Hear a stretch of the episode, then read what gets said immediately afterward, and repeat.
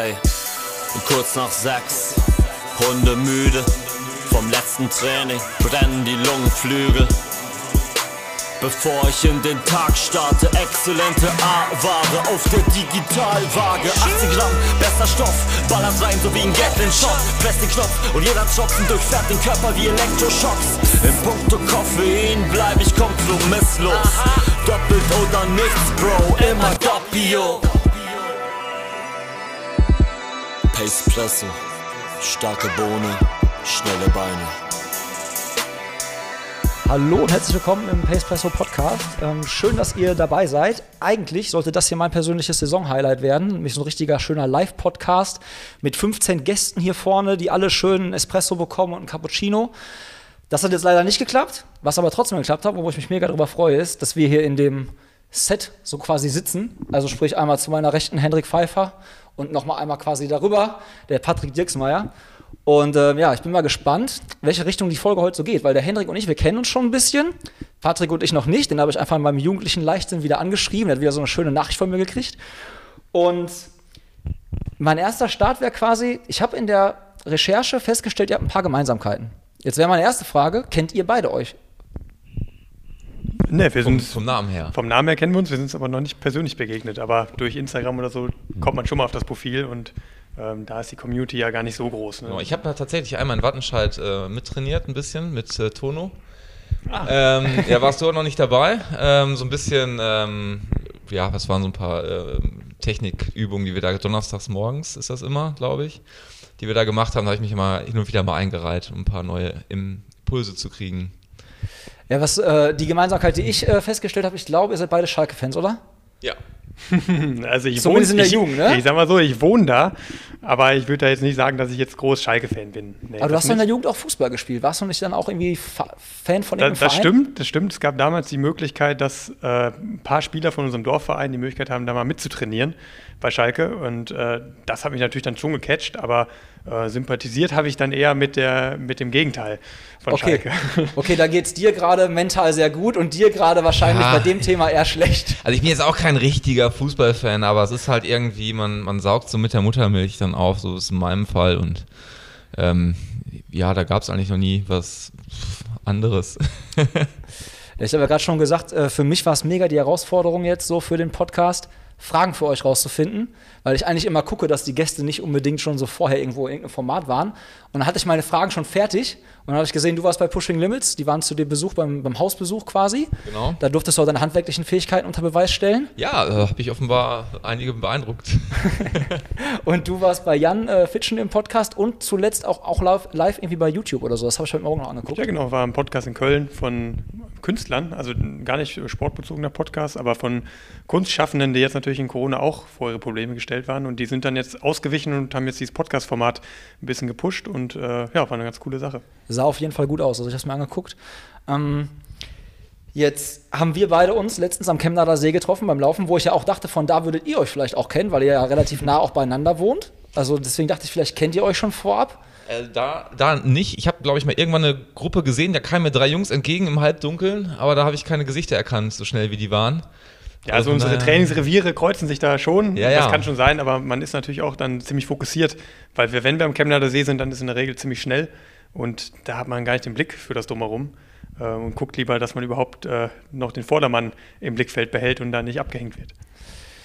Was ihr aber auf jeden Fall auch gemein, äh, gemein habt, ist, du warst ja auch quasi Triathlet, du hast studiert, einen Nebenjob gehabt und warst Profi. Und bei dir ist es ja auch so, dass du auch kein Vollzeitprofi bist, sondern ja quasi als Anwalt noch tätig bist. Ne? Ja, genau, ja. Und ähm, du hast jetzt den Move gemacht zur Bundeswehr, das hast du mir erzählt. Ändert, was ändert sich da jetzt für dich, dadurch, dass du jetzt zur Bundeswehr gegangen bist? Du hast das Studium, glaube ich, erstmal pausiert, den Nebenjob, glaube ich, auch erstmal pausiert. Ist das für dich jetzt ein mega Vorteil da, also supportet zu werden vom Bund? Ja, da hat sich viel durchgeändert. Ähm, ich habe ja schon lange damit geliebäugelt, mal dahin zu gehen. Die Hürde, da reinzukommen, ist aber auch ziemlich hoch. Also ich bin auch schon mal mit einer 2.13 im Marathon nicht reingekommen. Deswegen ist es jetzt nicht so, dass man mich das einfach aussuchen kann und dann da hinkommt, sondern da muss man natürlich auch schon ganz gute Leistung erbracht haben. Das ist mir jetzt zum Glück gelungen, da im Februar noch mit dem Sevilla-Marathon.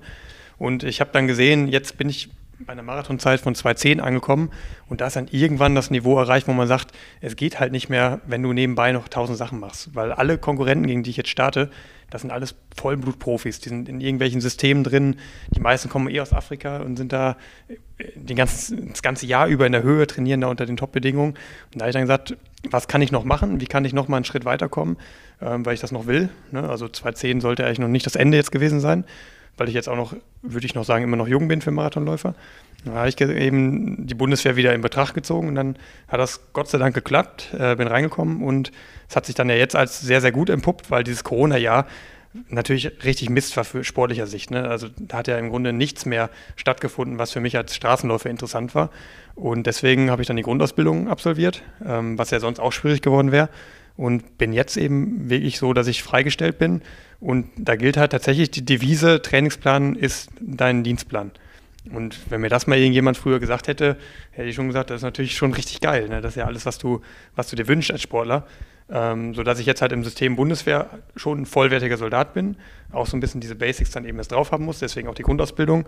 Ähm, aber jetzt mit einer besonderen Aufgabe eben versehen bin, dass ich jetzt halt im Sport vorankomme und dann die Bundeswehr und auch das Land äh, repräsentiere nach außen. Und das geht natürlich dann eben durch internationale Erfolge, neue Bestzeiten, was auch immer. Bei dir, Patrick, ist es ja ein bisschen anders. Ne? Du hast nicht diesen Luxus quasi, dass du sagst, ähm, ich habe da so, eine, so einen Support. Du gehst quasi wirklich als Anwalt noch arbeiten, machst, glaube ich, viel Seminare, so wie ich gehört habe. Ähm, wie ist das? Also warum bist du, hattest du mal die Möglichkeit, hattest du die Überlegung zu sagen, ich gehe jetzt volles Risiko, all in, nur Profisport und lass das mit dem Jurastuhl oder Jura Anwalt sein erstmal sein? Oder war das für dich, wolltest du nie machen, weil die Sicherheit halt immer wichtig war? Also ich habe ja mit dem Triathlon überhaupt angefangen, da war ich 25. Da habe ich gerade, äh, war ich gerade vor meinem ersten Examen. Da waren noch Profi von Profi sein überhaupt, das war überhaupt nicht die Rede davon oder jemals, äh, dass, dass ich mir das auch für mich mal als Plan auf dem Schirm hatte. Und ähm, ich habe aber schnell äh, Gefallen dran gefunden, als Hobbyathlet ähm, Triathlon zu machen und habe dann das zweite Examen gemacht und äh, das dauert ja auch so zwei Jahre. Und da während des zweiten Examens habe ich dann erst gemerkt, okay, du hast äh, Potenzial mehr zu mehr zu, vielleicht zu erreichen, weil ich dann irgendwann mal als ähm, Amateur im Triathlon ist es ja so, dass wir mit den Profis zusammen starten und ich bin dann ins Profifeld rein und war da irgendwie ähm, siebter Gesamt.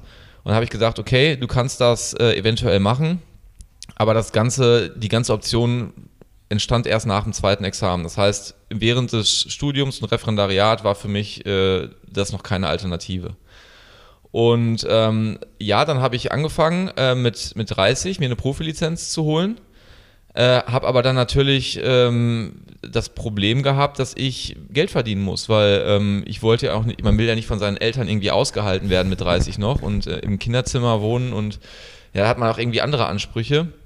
Das heißt, ich musste Geld verdienen und Sponsoren findet man nicht. Also es ist, man stellt sich das immer so vor, man, man macht gute Rennen, man fragt bei irgendeiner Firma und die sagen, alles klar, können wir dir im Monat 1000 Euro zahlen. Ne? So, äh, so läuft das halt nicht. Und ähm, dann habe ich mir gedacht, okay, die Zeit, die du in äh, die Akquise von Sponsoren steckst, die kannst du jetzt einfach arbeiten und dein Geld verdienen und dann deinen Sport machen. Und so fing das bei mir an jetzt gerade in der Corona-Zeit stelle ich mir für euch beide vor, dass das mega gut ist, ne? dass ihr beide diese Absicherung habt, dass ihr beide dieses geregelte Einkommen habt. Du halt sagen kannst, okay, ich bin jetzt nicht darauf angewiesen, dass ich jetzt irgendwo ein Startgeld oder Preisgeld oder was abräume, sondern ich kann meinen Lebensunterhalt auch aus meinem Job quasi haben und du halt quasi aus dem Bund. Ist es echt so, dass es so gerade so ein beruhigendes Polster ist, so was ihr so habt im Hinterkopf? Ja, es ist natürlich super wichtig, dass man da jetzt was hat, dass man nicht in, in, dieses Loch fällt, in das jetzt sehr, sehr viele fallen werden. Und da mache ich mir nämlich richtig Sorgen drüber. Nicht nur um die Veranstalter. Ähm, bestes Beispiel Köln-Marathon, da bin ich ja schon ganz lange mit eng verbunden. Die konnten dieses Jahr nur virtuell stattfinden. Und die sehen jetzt auch, wenn es nächstes Jahr nicht wieder stattfindet, also nochmal irgendwie passiert alles, dann wird es halt echt eng. Berlin-Marathon, größter Marathon überhaupt, hat gesagt, wenn nächstes Jahr nicht stattfindet, sind wir weg. So, und das muss man sich mal vor Augen führen. Ne? Also die Veranstaltungen leiden und das ist ja das, wofür wir leben. Und gleichzeitig mache ich mir halt große Sorgen auch um die zweite, dritte Reihe, die halt nicht in die Bundeswehr kommt, die, die nicht im Kader ist, die aber knapp daran kratzt und deswegen fast genauso viel trainiert. Also wenn das jetzt noch ein Jahr sich weiterzieht und ich mir vorstelle, äh, ja, wie es dann eben gekommen wäre, wenn ich jetzt nicht zum Beispiel den Sevilla-Marathon im Februar hätte, wo ich dann ja nochmal eine große Steigerung hatte, dann wäre ich jetzt halt in der gleichen Situation und würde mir überlegen, geht das noch? äh, kann ich das halt verantworten, meine ganze berufliche Karriere äh, hinten anzustellen und, und gar nicht voranzukommen. Wofür? Ohne zu wissen, was, wie es überhaupt weitergeht ne? und wie man sich finanziert. Das ist ein großes Problem. Und ich hoffe halt, dass sich da jetzt im Frühjahr nochmal richtig was tut, weil sonst ähm, kann, können wir halt noch so gut durch die, durch die Krise kommen und abgesichert sein, aber dann gibt es halt keine Rennen mehr und keine Konkurrenten mehr. Und dann ist irgendwie auch das ganze Ding sinnlos geworden. Ja, das war dir wahrscheinlich ähnlich, ne? Ja, kann ich nur so genauso unterstützen. Also ähm, dadurch, dass ich, ich mache jetzt im Moment, also ursprünglich dachte ich mal, ich bin relativ breit aufgestellt. Ich habe eine Anwaltstätigkeit, ganz normal, wie man das kennt, äh, in der Kanzlei. Gleichzeitig werde ich für Betriebsratschulungen ähm, gebucht und fahre dann irgendwelche Tagungshotels und mache dann da meinen Vortrag. Und dann habe ich noch meinen Sport, wo ich ähm, bei guten Rennen auch ein bisschen was verdienen kann. Und ähm, jetzt ist aber sowohl alle Vorträge, alle juristischen Vorträge, die ich machen kann, sind weggebrochen, weil die nicht stattfinden können. Die sportlichen ähm, Events sind weggebrochen. Das heißt, ich, ich, ich falle jetzt, sage ich mal, auf einen ganz normalen Rechtsanwaltsberuf zurück. Und ähm, das ist eigentlich schon ziemlich luxuriös im Vergleich zu vielen anderen. Das kann ich mir auch ganz gut vorstellen, das das im Verhältnis. Aber kannst du denn die Stunden jetzt quasi in der Kanzlei, kannst du einfach sagen, ey Jungs, ich habe jetzt äh, 40 Stunden Zeit, ihr könnt mich einplanen, schickt mir Mandanten, ich bin jetzt da. Ja, theoretisch, äh, also nicht in, nicht in dem Rahmen, ne, aber es ist schon so, ich ähm, arbeite mit zwei Kanzleien zusammen. Einmal in unserer eigenen, mit meiner Mutter zusammen bin ich in einer Kanzlei und dann helfe ich noch einem äh, guten Sportrechtler aus Bochum aus. Ähm, und äh, da ist es schon so, dass man sagen kann, komm her, ich mache jetzt mal mehr Termine oder ich mache jetzt weniger Termine. Ähm, das, das, da kann man schon so, hat man schon so ein bisschen ähm, ja, die Möglichkeit, das ein bisschen zu steuern. Und ähm, im Prinzip ähm, muss ich sagen, dass Anwaltstätigkeit, wenn man jetzt nicht von fixen Terminen ausgeht, von, von Verhandlungen äh, vor Gericht, bei Gericht, ähm, dann ähm, ist das sehr flexibel. Man hat eine Akte, ob man die nun morgens, mittags, abends bearbeitet, ist, ist eigentlich egal, solange man die Fristen einhält. Und da braucht man ein gutes Sekretariat, das die äh, Fristen und Termine im Blick hat. Und ähm, ja, dann, dann kriege ich da immer schon. Also wir haben, ich, ich, bin unserer Sekretärin super dankbar, dass die das für mich alles so ähm, managt und ähm, ja, das ist die halbe Miete für mich die ist wahrscheinlich auch froh, dass sie sagt, okay, jetzt ist er gerade Radfahren drei Stunden, jetzt darf ich drei Stunden, höre ich nichts vom Chef. Drei Stunden habe ich erstmal jetzt, kann ich erstmal hier in Ruhe meine Sachen abarbeiten. Ja, die, die, die schreibt schon immer nur noch E-Mails, das ist eigentlich, äh, das, das passt schon. Aber trotzdem finde ich es krass, weil der Triathlon ist ja von Zeitaufwand her noch mal intensiver als bei mir das Marathontraining, was ja auch schon ziemlich in die Zeit geht.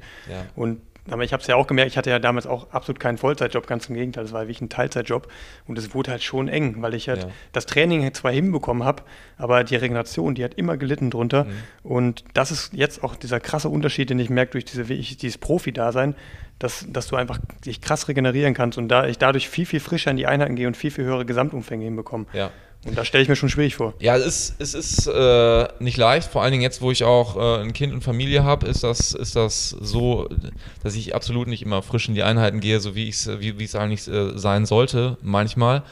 Ähm, aber äh, man möchte natürlich irgendwie auf keinen Fall auf seine Familie, die man hat, äh, jetzt irgendwie verzichten. Das ist, hat für mich jetzt absolute Priorität, was das angeht. Aber natürlich, äh, sind ein paar Prozent, die fehlen, ähm, was, das, was das Training angeht. Und woran ich dann zum Beispiel spare, ist, ich sehe zum Beispiel, du hast, triffst dich mit einer Trainingsgruppe und äh, hast dann vielleicht mal Wegzeiten zu irgendwelchen, zum Chemnader See oder wohin auch immer. Und ich habe das halt nicht. Also ich habe ähm, meinen mein Keller, wo ich dann an, an den Tagen im Keller Rad fahre, auf der Rolle. Und meine Laufstrecke ist meistens äh, in Bochum vor der Tür in unserem hügeligen Gelände. Ähm, das heißt, ich, ich versuche da immer wenig Zeit zu verlieren. Das muss also, da ist keine, also außer zum Schwimmbad habe ich keine Wegzeiten und versuche nichts irgendwie äh, ja, da zu verschwenden. Du hast jetzt gerade gesehen, ich schmunzelte, als du von deinem Keller sprachst, ne? weil ja. ich sofort diese Szenen im Kopf hatte, wie äh, du dann quasi mit dem, beim Hausbesuch mit Nick runtergegangen bist und erstmal gezeigt hast, quasi, was du alles im Keller hast. Und ich habe mir kurz bevor Nick es angesprochen hat, dachte ich mir so, der hat doch tausendprozentig schon über eine Gegenstromanlage nachgedacht. Dann ist der doch komplett autark. Dann kann der doch machen, was der will. Und dann kam das Thema ja auch. Sag mal, ehrlich, hast du schon mal darüber nachgedacht, das zu machen? Weil das ist, ich plane gerade. Ja, guck, siehst du. Er ist vorbereitet für Quarantäne. Ja, nein, aber es war wirklich so, ja. wenn man das mitbekommen hat, wie professionell Patrick damit umgegangen ist und alles darauf auszurichten, Dieses, du hast immer dieses tote Zeit, hast du gesagt. Tote Zeit zu minimieren einfach. Also, ich fand es mega sympathisch, als du sagtest, ja, immer wenn ich zum Mandanten fahre, also Laufschuhe und Laufoutfit habe ich immer im Kofferraum so. Wenn da irgendwas sich verspätet oder so, immer mal Ja. schnell Schuhe anziehen, laufen kannst du überall. Also das hat man richtig gemerkt, dass es bei dir so richtig krass durchgetaktet ist. Und ich glaube, das war die Frage von Hendrik halt auch. Nur so funktioniert es ja dann gerade im Triathlon-Bereich. Ja, also ähm, letztendlich, ich sag mal so, man hat, äh, ich habe so in etwa 25 Belastungsstunden. Und ähm, jetzt kann man sich äh, ausrechnen, ähm, was dann noch hinzu, wenn ich jetzt noch Wegzeiten hätte und ich für, für zwei Stunden noch 40 Minuten Wegzeit hätte, dann könnte, könnte man die da draufpacken und dann würde man in der Summe sehen, okay, ich bin bei 50 Stunden äh, angekommen in der Woche, die ich dann irgendwo äh, durch die Gegend fahre oder was auch immer. Und das muss halt dann versuchen, muss ich versuchen zu reduzieren. Und ehrlich gesagt, ähm, so ein bisschen, ich meine, vielleicht kennst du es auch, wenn du, angenommen, du hast keine Trainingsgruppe, mit der du trainierst und du hast, was ich, 30 Kilometer einen harten Lauf. Ja, ich, ich bin mir ganz sicher, also ich persönlich neige dazu, wenn ich Zeit habe, ich schieb das. Ich nehme mir das vor, komm, machst du morgen um 10. Um 10 Uhr, ach, äh, boah, nee, ich muss noch mal was essen. 11 Uhr. Dann, um, dann irgendwann ist es halb zwölf. Also an Tagen, wo ich wirklich Zeit habe, ne? Und dann schiebt man das so vor sich hin, bis man irgendwann sagt, boah, ich habe jetzt nur noch zwei Stunden Zeit, ich muss jetzt los, ich muss jetzt jetzt durchziehen.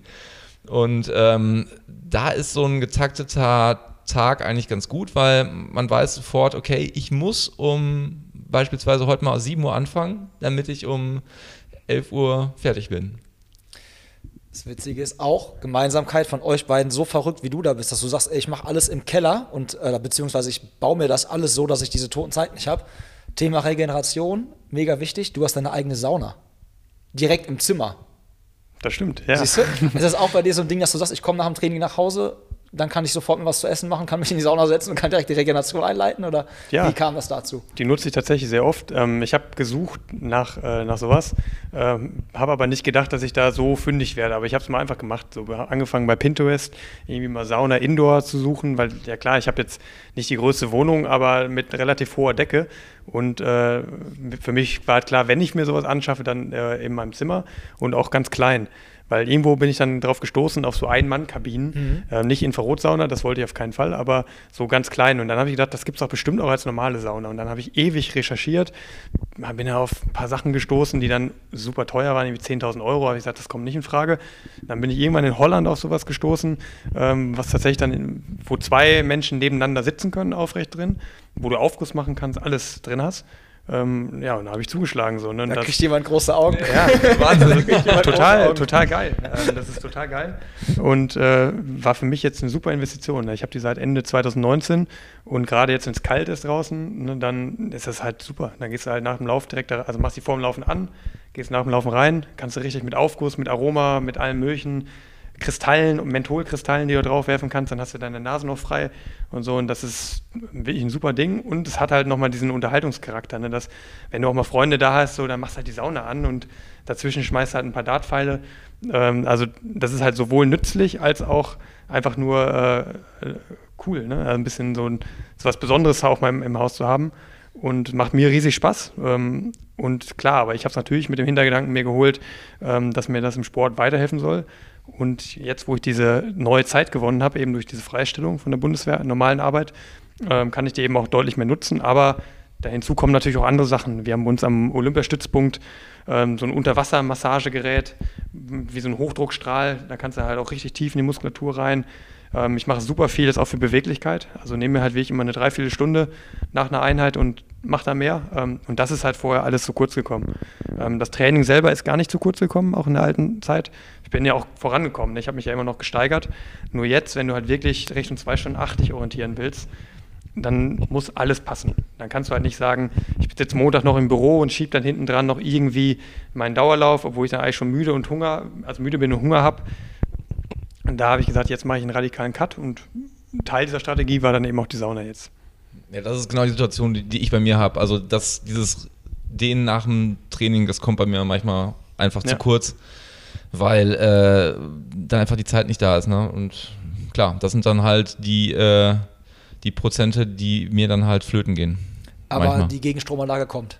mal schauen, mal schauen. Bist du schon so weit quasi wie Hendrik und hast schon recherchiert, wer das. äh, Also wir sind, wir haben es schon mal angesprochen, wo denn Platz wäre. Ähm, Aber das Ding ist, ähm, ja, man muss mal gucken, ähm, was kostet's und so weiter. Ich habe ja so ein bisschen auch im Hintergrund immer, dass ich, ein, dass ich einen Sohn habe, der super gerne schwimmt und ähm, es tut mir gerade total leid für ihn, dass er vier Wochen äh, nicht schwimmen kann mit seinen äh, 17 Monaten. Er ist noch kein Berufssportler.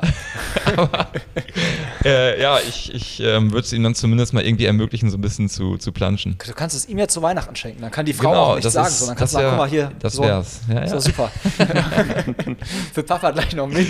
So eine zufällige Gegenstromanlage braucht der Kleine auf jeden Fall schon. 17 Monaten, ja. Du hast vorhin schon Sevilla angesprochen.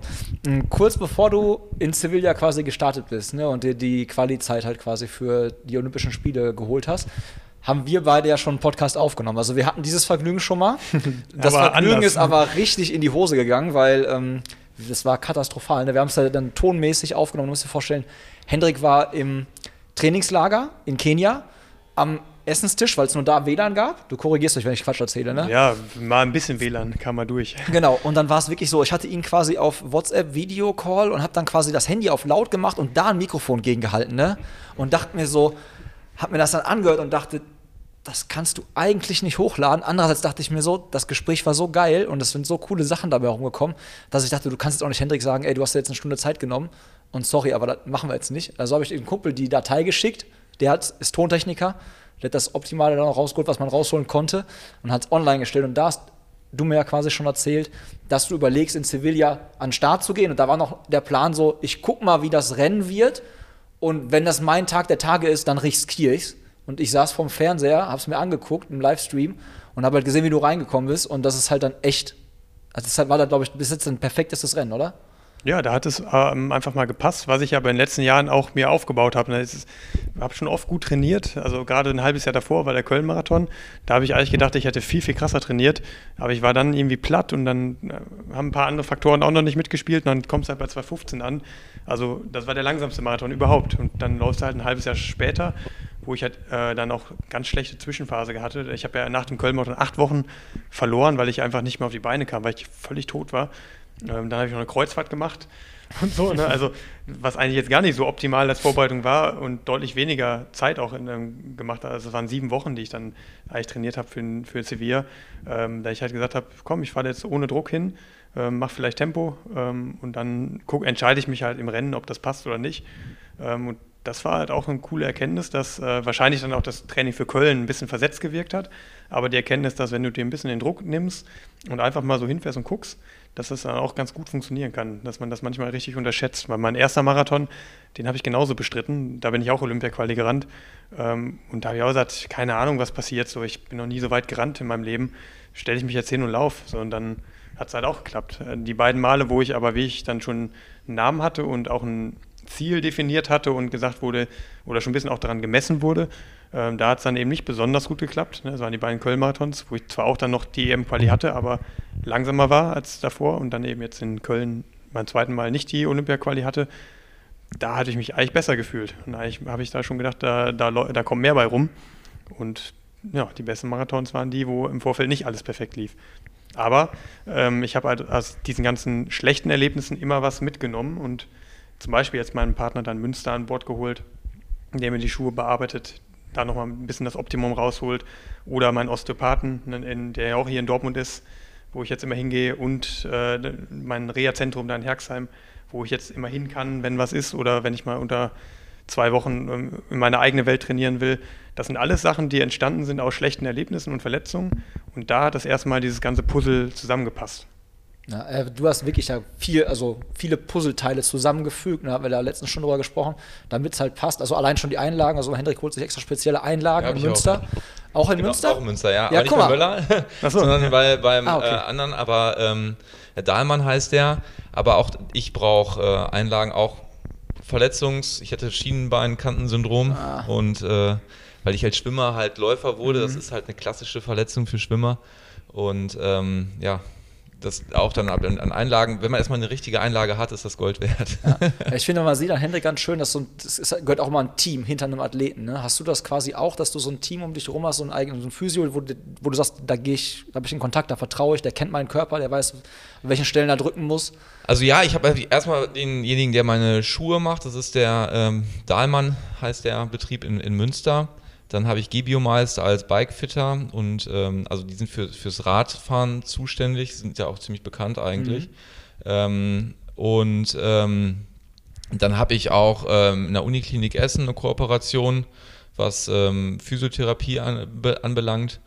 Und ähm, ja, und, und so hat man so ein gewisses Team, Trainer natürlich äh, auch um sich herum und die braucht man letztendlich auch, ganz klar einfach Leute, also man muss ja nicht jeden Fehler, den andere schon gemacht haben, auch nochmal machen. Das ist halt, das ist halt ähm, das eine Wichtige. Und ähm, ja, jetzt, wo du gesagt hast, du hast schon viele Mal oftmals so, so Phasen gehabt, wo du ausgesetzt hast, ist, glaube ich, der Punkt, was bei mir jetzt dazu geführt hat, dass ich trotz meiner Belastung ein gewisses Niveau erreicht habe, weil ich einfach in den letzten fünf Jahren toi toi toi, ohne Verletzung, ohne Pausen, außer meine geplanten Saisonpausen, nie wirklich ähm, von ein, zwei Tagen mal abgesehen durch eine Erkältung irgendwie aus dem Training raus war. Und das ist, das, das sind halt, es gab da ne, so zwei, zwei grundlegende Faktoren, die man braucht. Einerseits man braucht die Regeneration, andererseits braucht man Kontinuität. Und idealerweise hat man beides, aber die Kontinuität ist zumindest das, was bei mir äh, da war die letzten Jahre. Hattest du denn dieses Jahr eigentlich auch ein, ein, ein, Rennen, wo du sagst, so, das konnte ich wenigstens noch so durchziehen? Was wäre eigentlich so dein, dein Saison-Highlight gewesen dieses Jahr? Also meine Highlights konnte ich nicht machen, weil ich wollte ja Ironman machen. Die haben nicht stattgefunden, aber ich äh, habe in Quedlinburg die Hölle von Kuh äh, bestritten. äh, Hört sich gefährlich an. Ja, ist auch tatsächlich. Es war auch ein Wahnsinnsrennen. Also äh, durch den Harz da, das, das hat schon ordentlich Topografie. Und der Lauf, der Halbmarathon, er ging echt über Stock und Stein, also irgendwo über Wege, die sind, glaube ich, die letzten 300 Jahre nicht mehr gepflastert worden. Und äh, also es war schon, war schon abgefahren, was man da ähm, vorgefunden hat, aber dafür war meine Leistung gut und ich hatte, ich hatte Spaß. Ich habe wieder gemerkt, wofür, das ist ja auch mal das Ding, man vergisst ja immer, also bei solchen harten Rennen ne, vergisst man einmal, wie hart es ist und andererseits vergisst man aber auch manchmal, wie Spaß das Ganze macht, wenn man im Rennen ist und es läuft. Also Rennen kann auch nicht keinen Spaß machen, wenn es nicht läuft, aber wenn es läuft, dann macht es auch in der Regel Spaß. Und ähm, das war für mich halt wichtig. Und das zweite Rennen war das Pushing Limits Race in Ratingen. Das ist so, ein, so eine Art Geheimrennen, ähm, was man noch kurz aus dem Boden gestampft hat. Und das war aber olympisch, was eigentlich, also Kurzdistanz, was eigentlich nicht unbedingt für, für einen Ironman in meinem Ironman-Triathleten in meinem Alter unbedingt das, das Beste ist, aber es war geil.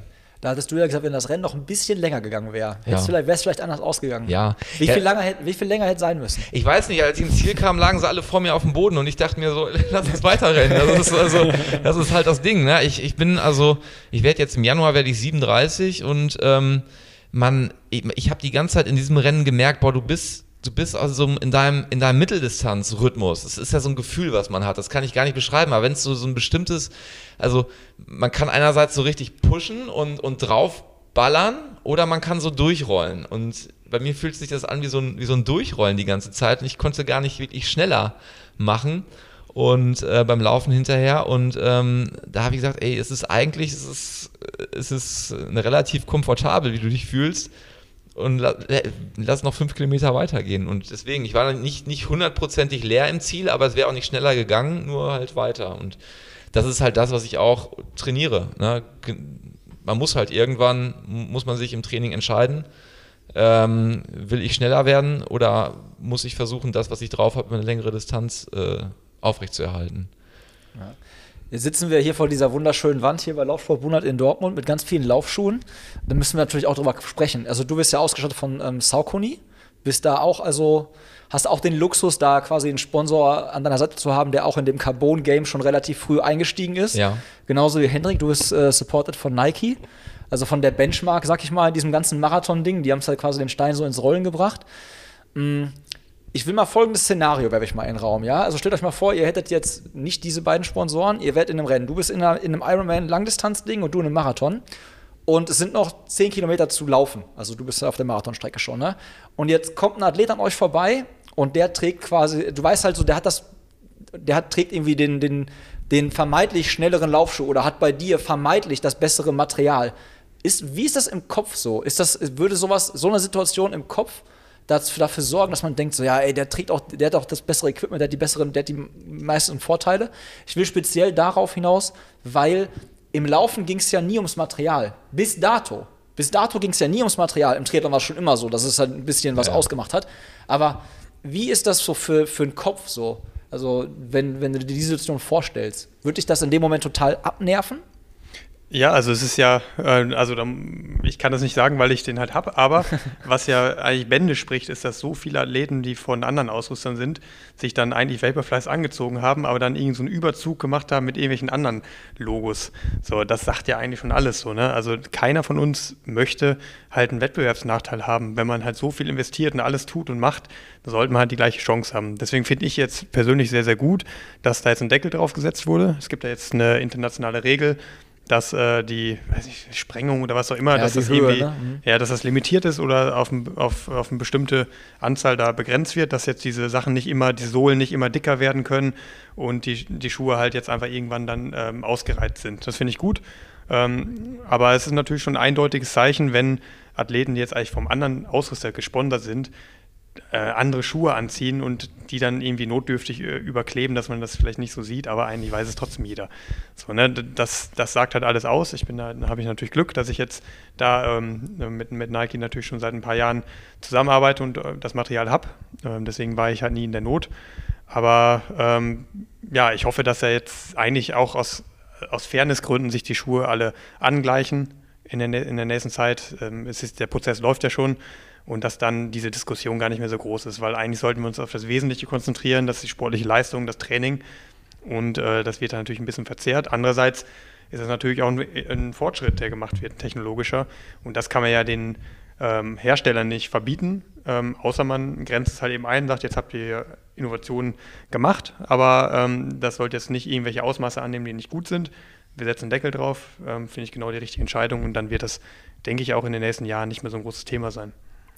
Würde es dich nerven, wenn da einer vorbeikommt und du weißt, der ist, mit dem, der ist vielleicht jetzt nur vorbeigezogen, weil er das schnellere Rad, keine Ahnung, weißt du, was ich meine? Also irgendwie. Ja, klar. Also gerade beim Radfahren ist es natürlich äh, eine, eine ganz andere, weiß nicht, eine ganz andere Hausnummer ist. Also ich habe ja so super geniale Schule von Saucony.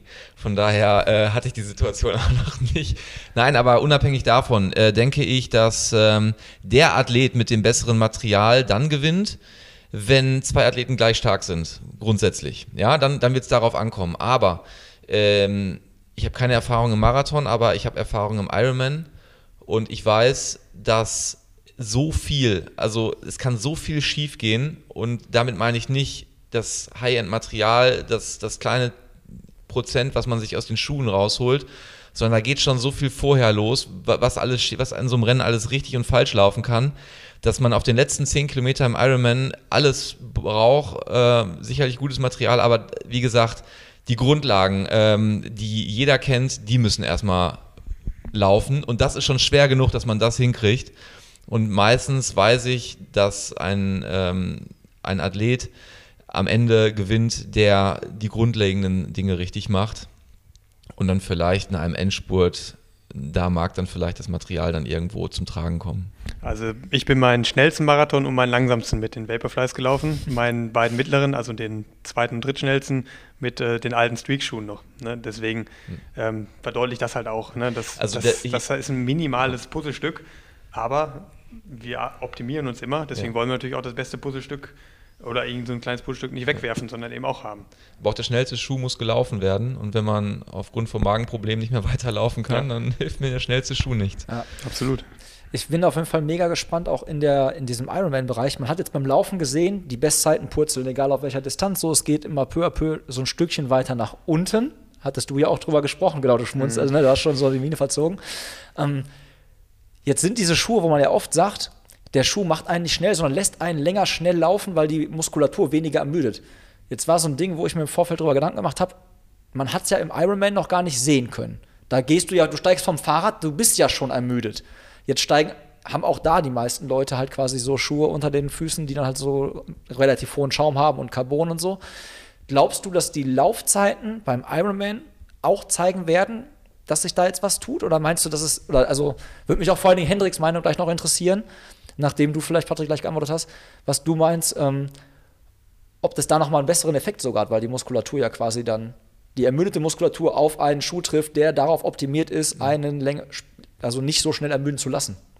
Also ich kann ja nur für, den, für das Laufgefühl von meinem äh, Saucony Endorphin Pro sprechen und muss sagen, ich bin da sehr überzeugt davon, weil ähm, gerade wenn man ermüdet in die Laufschuhe reingeht, dann die Ermüdung, äh, man ermüdet erstmal auf dem Marathon ohnehin noch weiter bis ins, auf, beim Ironman bis ins Unermessliche mehr oder weniger und gleichzeitig zwingt einen der Schuh ähm, dadurch, dass da so einem Gefühl gibt von Vorlage und so weiter, immer zu einer guten Körperhaltung, also diese, diese Körperstatik halt aufrecht zu erhalten. Da, da zwingen die Schuhe einen so ein bisschen zu. Und ähm, ich glaube, dass das beim, beim abschließenden Marathon halt auch ähm, total wichtig ist, dass man, dass man nicht irgendwann merkt, so, boah, dass man so ein Feedback bekommt für seine eigene Technik, die, die immer wieder zu korrigieren.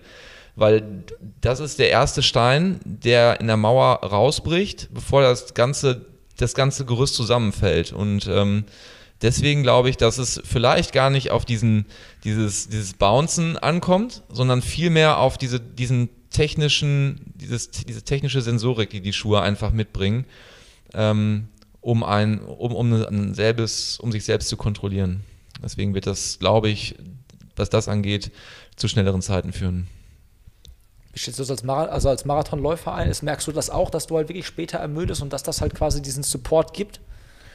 Schwer zu sagen. Also ich habe jetzt die Erfahrung selber hautnah gemacht, wie es ist, wenn man ermüdet in Köln. Mhm. Die erste Hälfte ging wie im Flug, war super gut, aber ich habe den Schuh nicht groß einlaufen können, weil ich den erst kurz vorher hatte. Und äh, der, du setzt halt schon anders auf. Ne? Das war deutlich zu spüren, deswegen wird auch andere Muskulatur beansprucht. Und ich würde halt sagen, ich habe zu dem Zeitpunkt den Schuh noch nicht richtig beherrscht. Also vielleicht vorgestellt wie ein Formel-1-Auto.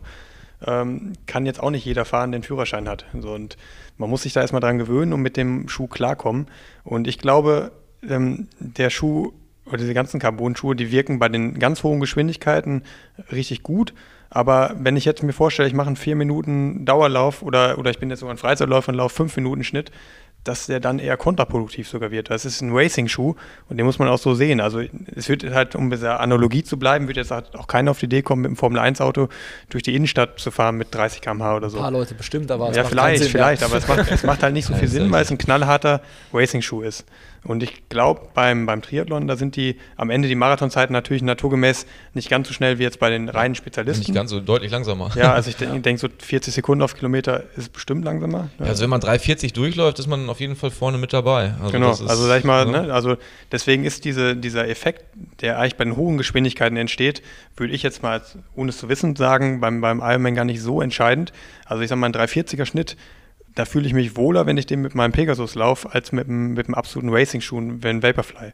Ähm, deswegen ist das schwer zu sagen, aber der Trend natürlich ist, ist schon so in eigentlich in allen Sportarten, dass das Leistungsniveau ansteigt. Ähm, aber in dem Fall würde ich sagen, die Schuhe im, im Ironman, dass da eher ein sehr geringer Effekt nur ähm, in dieser Hinsicht ist, sondern dass einfach das, das ganze, die ganze Welt sich immer weiter professionalisiert und eher dadurch die Leistung steigen kommen. Und das ist im Grunde in fast allen Sportarten so ja, bringt auch so einen kleinen ähm, Placebo-Effekt vielleicht manchmal. Das kann ja auch, äh, will ich ja, ja gar nicht Sollte man nicht unterschätzen. Nee, also ich ziehe meine Vaporflies grundsätzlich nicht im Training an. Ja. ja man sieht es im Training immer mit dem, meistens mit dem Pegasus Turbo rumlaufen, ne? Oder genau. Pegasus ja, halt, Also ne? wenn du drauf, wenn man so bei Instagram mal drauf achtet, so meine mhm. Trainingsgruppe, die läuft fast immer im Vaporfly. Ich habe nie einen Vaporfly an. Mhm. Ganz, ganz selten mal. Hatte ich auch früher beim Schwimmen, der, ich hatte eine, eine Wettkampfbadehose, die kam auch, das war auch so ein, ja, muss man einfach sagen, das war halt dann so ein, so ein feierlicher Moment, wo mhm. das Ding äh, wieder äh, aus dem Schrank kommt und man zieht ihn für die besonderen Momente an. Das ist halt, das, das, das, ist einfach ja so, so eine Art, äh, wie soll ich sagen, äh, wo man sich jetzt selber klar macht, das ist jetzt hier nichts Alltägliches, das ist Wettkampf und jetzt erlaube ich mir diese schöne Badehose, diesen tollen Laufschuh jetzt mal anzuziehen, ja. ja aber ich finde, allein das Gefühl zu haben, du hast das Material, was die Besten haben, mhm. Ne, das ist jetzt nicht nur, ist jetzt nicht nur der Vaporfly, es wurde ja auch ein 10 Kilometer Weltrekord jetzt in, in einer anderen Marke gelaufen. So, ne? Und wenn man, deswegen, wenn man weiß, so das sind halt Schuhe, mit denen schon super krass schnell gerannt wurde, dann kann man selber sagen, okay, damit mache ich nichts falsch, das passt. Und das wird beim Fahrradmaterial wahrscheinlich ähnlich sein, vielleicht auch noch wichtiger. Ähm, weil das war für mich ein Grund, warum ich nicht Triathlet werden wollte, weil ich da sagte, da, oder das hat, ich habe damals auch überlegt, so im Triathlon, da ist natürlich nicht diese ganze afrikanische Konkurrenz, äh, nicht, nicht in dem Maße. Nee, aber die europäische. ja, ganz klar. Aber äh, das war damals schon eine Überlegung, die ich hatte, so ah, okay. auch Triathlet vielleicht auch. Aber da war ein Grund, wo ich gesagt habe, nee, weil ich keinen Bock hatte auf Materialschlachten. Und äh, das habe ich eigentlich immer jetzt im Fahrradfahren verbunden. Oder ja, Tour de France. Definitiv. Tour de France wäre auch richtig geil gewesen. Aber ich habe gesagt, klar, ah, die, die Stürze und Abfahrten hätte ich keinen Bock drauf, aber ähm, dieses, dass, dass das Material so eine große Rolle spielt, hat für mich immer abschreckend gewirkt und mich zum Laufen geführt, weil ich dachte, okay, da bist du deines Glückes Schmied, da sind keine anderen Faktoren und, oder ganz, ganz wenig andere Faktoren und das hat mich immer gereizt. Ja, also ist definitiv im Triathlon ist es ein bisschen äh, das, das, was auch Männer so ein bisschen haben, dieses Spielzeug mit Technik, äh, Tune, das, das ist halt ein Teil vom, vom Triathlon. Und wenn man da vorne mitmischen will, dann ist es ähm, vermeintlich kann man äh, sich eine Rechnung, also es wird ja immer gesagt, wie viel Watt Ersparnis ha haben wir? Und ähm, ja, das ist mal dann die Frage, ob man das immer so, so unbedingt sagen kann. Man könnte theoretisch, es gibt eine theoretische Rechnung, die sagt, mit 5 Watt Ersparnis spare ich die und die Zeit. Das ist immer so das, was, was die Theorie sagt. Und die Realität, die ist dann manchmal brutal anders, muss man, muss man ich, so sagen. Ich rechne im Laufen oft mit Kilos. Es gibt so einen schönen Rechner, da kannst du eingeben, wenn ich so viel wiegen würde wie Henrik, was ich dann laufen könnte. Ja, ja. okay, aber als aber ich mal so, als ich mal sehr, sehr leicht war, hatte ich dann aber auch äh, als Ergebnis einen Ermüdungsbruch. Und ja, eben, also leichter ist nicht das besser. hast du auch, das hast du ja gesagt. Bei dir, mhm. ich habe ja heute Morgen, ne, ja. wie gesagt, gehört, du hast gesagt, wenn du auf 59 Kilo bist, dann kehrt, dann sich, das um. kehrt sich das bei dir um, ne? Dass ja, also du immer ich, so. So meine Range ist 60, 61, da bin ich ab optimal. Und wenn ich drunter falle, dann büße ich ja eigentlich wieder Leistung ein. Ich hatte das mal in Kenia, weil das Leben da hart ist, äh, war ich mal bei 58 oder so und da, da ging wieder weniger, deutlich weniger. Mhm. Ne? Das also auch für die Hörer vielleicht sehr, sehr wichtig. Dieser Wahn nach leicht werden und immer sich wiegen und so, da halte ich überhaupt nichts von, sondern nicht. Ähm, wenn man sein Training abspult, dabei vernünftig ist, dann kommt das optimale Gewicht von allein und das ist nicht immer das leichteste. Ja, kann ich absolut unterstützen. Also ich finde, man muss auch mal ganz klar sagen, das, was äh, viele da für, vermeintlich sehen, äh, mag bei, bei dem einen oder anderen vielleicht auch zu falschem Ehrgeiz führen und bis hin zu, ich, ich will nicht ausschließen, dass, dass es vielleicht in den Ausdauersportarten, wo Gewicht eine, eine Rolle spielt, ähm, Essstörungen äh, so eine Art Tabuthema sind, die irgendwo mit, mit, mit reinspielen. Und das ist echt ein, ein ganz gefährliches. Ja, also Ding. mir ist das vor allem ein Begriff von den College-Athleten. Also sind da viele auch mal rübergegangen mal und da habe ich halt auch mal Geschichten gehört, dass da teilweise jetzt nicht an den guten Unis, aber an einigen Hochschulen, dass da tatsächlich die Coaches dann richtig krass Gewichtskontrollen machen und in Beisein von anderen gewiegen und so. Mhm. Da will ich sagen, also da soll man dann die Finger von lassen. Das, ja, das ist, also ist nicht okay. Wenn man nicht mehr happy ist. Also das ja. ist, das ist also ich, ich, das erste Ding, was man, wenn man, wenn man unterernährt ist, ist, dass man, äh, dass die Laune halt schlechter wird und das ist ja auch ja. absolut nicht leistungsfördernd. Und dann brechen die Knochen. Ja, und dann brechen die, ja, es ist tatsächlich so einfach aber finde ich geil, dass ihr das auch so sagt, ne, sollte ja. man aber vielleicht für die Hörer sagen, weil es gibt, glaube ich, auch wirklich viele da draußen, die das alles so ein bisschen zu ernst nehmen. Also von Hendrik weiß ich auch, du nimmst dieses Ernährungsgame, du nimmst es ernst und achtest natürlich auf deine Ernährung, aber wenn du dir was gönnen willst, gönnst du dir auch mal was. Außer das hat sich jetzt geändert seit der Bundeswehr. Nee, nee. man, muss, man muss mal sagen, ich habe mal einen ganz groben Schnitzer gemacht im Ironman. Ich weiß nicht, ob das jetzt nicht, dass, das, dass ich vom Thema abschweife, aber Ach, äh, es ist ja immer so, dass man dieses, dieses man, dass man äh, Kohlenhydrate so ein bisschen verteufelt, ja. Und dann versuchen ja alle immer mit möglichst wenig Kohlenhydraten möglichst weit zu kommen. Und dann, dann ist das ja auch bei mir mal irgendwann so gewesen. Ich, ich habe dann gedacht, okay, komm, versuchst du mal ein bisschen zu reduzieren, dann wird dein äh, Körper ökonomischer. Und was war das Ergebnis im Ironman? Da habe ich mir in die Kohlenhydrate reingeknallt und mein ganzer äh, Magen hat das überhaupt nicht mehr vertragen. Ich habe den so darauf trainiert, mit, mit, mit, mit äh, wenig Kohlenhydraten klarzukommen, dass er mit der, mit der Ladung, die er dann auf einmal gekriegt hat, zugemacht hat und das war das, eines der schrecklichsten Erlebnisse, die ich hatte. Also wenn zu mir halt irgendwelche Leute kommen und immer sagen, boah, du bist so leicht, dann sage ich denen halt, wenn ich ganz normal, das habe ich nämlich gemacht, als ich verletzt war, ähm, da habe ich ja dann mich auf, bis auf andere Sachen außer den Sport konzentriert, Uni vor allem, da habe ich aber ganz normal weiter gegessen, wie ich es jetzt tue und dann war ich innerhalb von, von ein paar Monaten bei bei 71, 72 Kilo, also von 61 hoch. Krass. Das ist das Gewicht, was ich normal hätte, wenn ich so esse wie jetzt. Ja. das ist nur das Training, was das runter macht. Und ja. das soll die Message sein. Man sollte nicht am Essen sparen, sondern Nein. man sollte dafür ähm, das Training halt ernst nehmen und es machen. Ja. Jetzt weiß ich ja, bei, bei Hendrik, bei dir sind ja oft dann halt Verletzungen leider bis jetzt dazu, dazu gekommen, dass du halt quasi, dass bei dir Rennen, dass du an Events, wo du dich qualifiziert hast, nicht teilnehmen konntest, wie halt Olympia oder die EM. Du hast beim Hausbesuch von Pushing Limits gesagt, ein Traum von dir ist es, auf Hawaii zu starten. Und du hättest schon zweimal irgendwie es ein bisschen ja, verbockt. Ja. Aber hast dann nicht gesagt, an welchen, an welchen Stellschrauben. Eine Verletzung war es jetzt ja nicht, also von daher würde mich mal interessieren, an welchen Stellen, also ja. was ist Also einmal passiert? war es so, dass ich beim Ironman Frankfurt wirklich ähm, gut dabei war und hatte dann eine Zeitstrafe bekommen.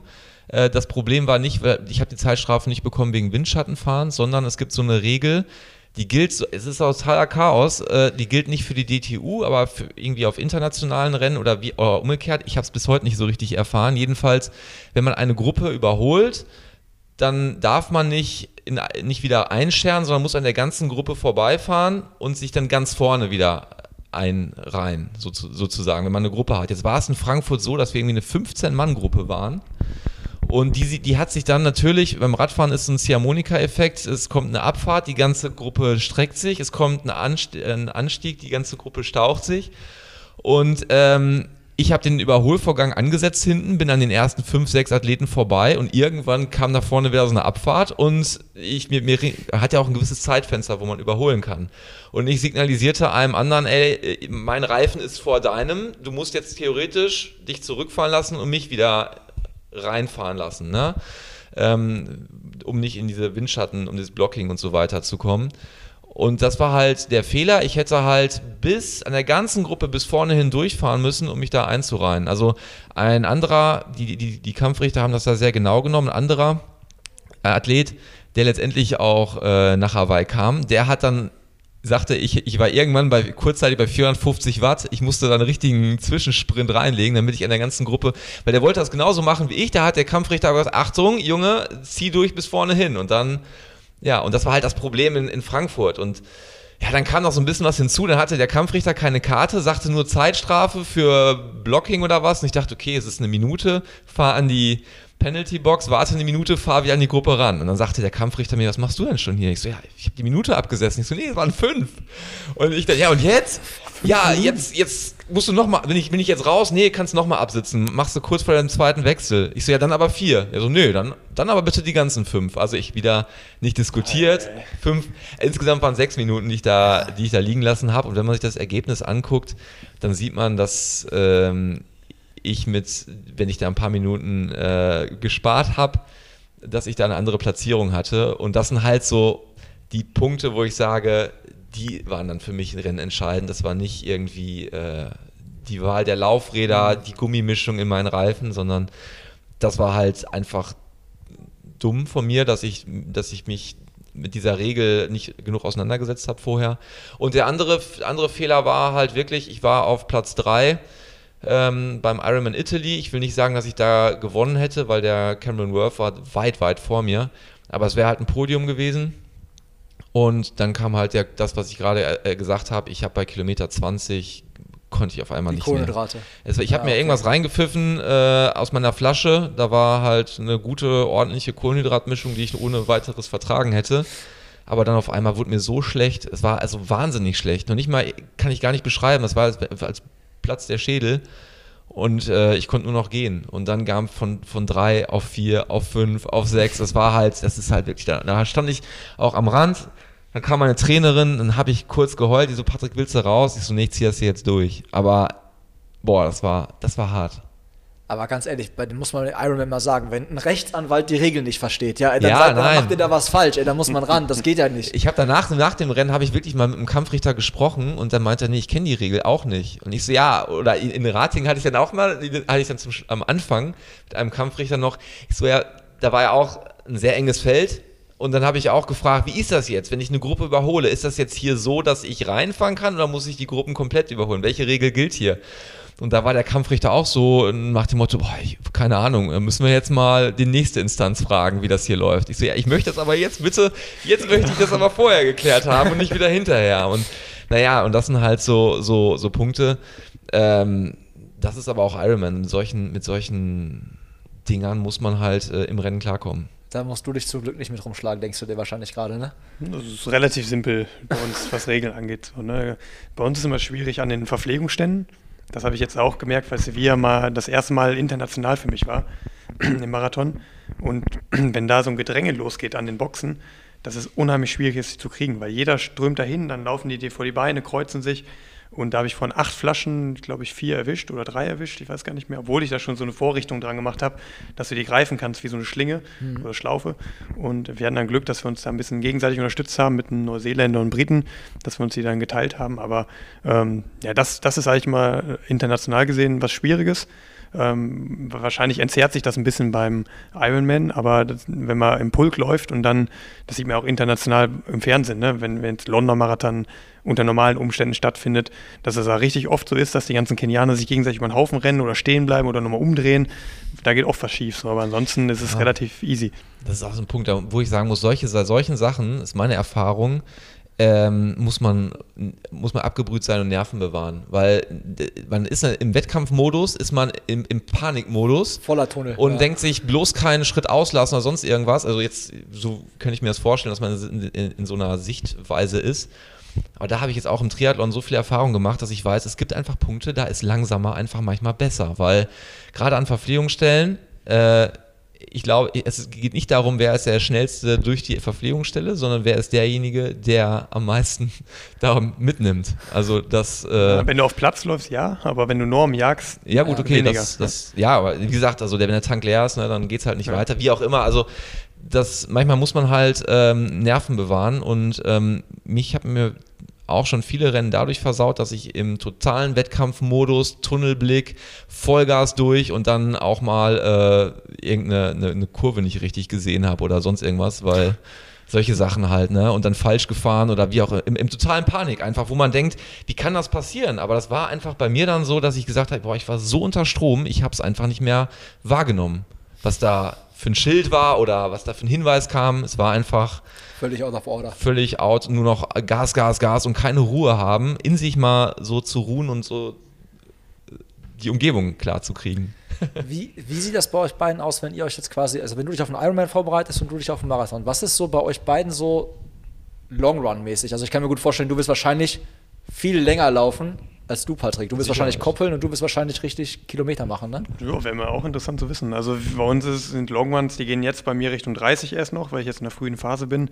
Die werden dann verlängert noch bis, bis 30 plus 6 ist so ein begehrtes Ding. Ne? Mhm. Also die 30 ist auch nicht langsam, aber dann 6 im Wettkampftempo. Ähm, 40er habe ich auch schon mal gemacht, aber ganz selten. Also höchstens eigentlich nur einen. Aber andere Marathonläufer ver verfolgen da andere Ansätze. Ne? Machen mhm. da, also ich kenne auch einige, die 40er öfter machen jetzt. Oder Überdistanzen oder so gibt es ja, ja auch. Ja, das mache ich ne? eigentlich nicht. Ähm, ich habe bisher trotzdem eigentlich ganz gut dann hinten raus noch gestanden. Ähm, das, das sind so die Long Ones, aber also viel unangenehmer sind eigentlich dann noch diese Doppelschläge. Also wir machen ja immer jetzt gerade Dienstag, Mittwoch und äh, Freitag, Samstag. Das dann immer, also so wie heute waren es zum Beispiel 6 x 2000 mit einer schnellen Kilometerpause dazwischen und äh, dann am Tag darauf dann irgendein Longman oder ein profilierter Longman, wo es dann eklige Berge hochgeht und so. Ja, also das sind immer so Doppelschläge. Die tun eigentlich mehr weh als die, die äh, klassischen Longmans. Ja, das ist bei dir? So, ähnlich. Also ich habe auch so, so zwei Tage hintereinander, äh, wo ich ähm, auch dann koppel ja, beim einen Tag, beim ersten Tag ist dann halt ähm, Fokus Radfahren mit äh, Laufen. Also ist das Radfahren halt dann im, im Wettkampf-Pace und der Koppellauf danach über Wettkampf-Pace. Und am nächsten Tag, da habe ich halt schon die, sind die Kohlenhydrate dann, dann verbraucht natürlich. Äh, und am nächsten Tag äh, fahre ich dann sehr hart Rad, nochmal vorher, aber deutlich kürzer. Und dann ist der Lauf darauf etwas länger.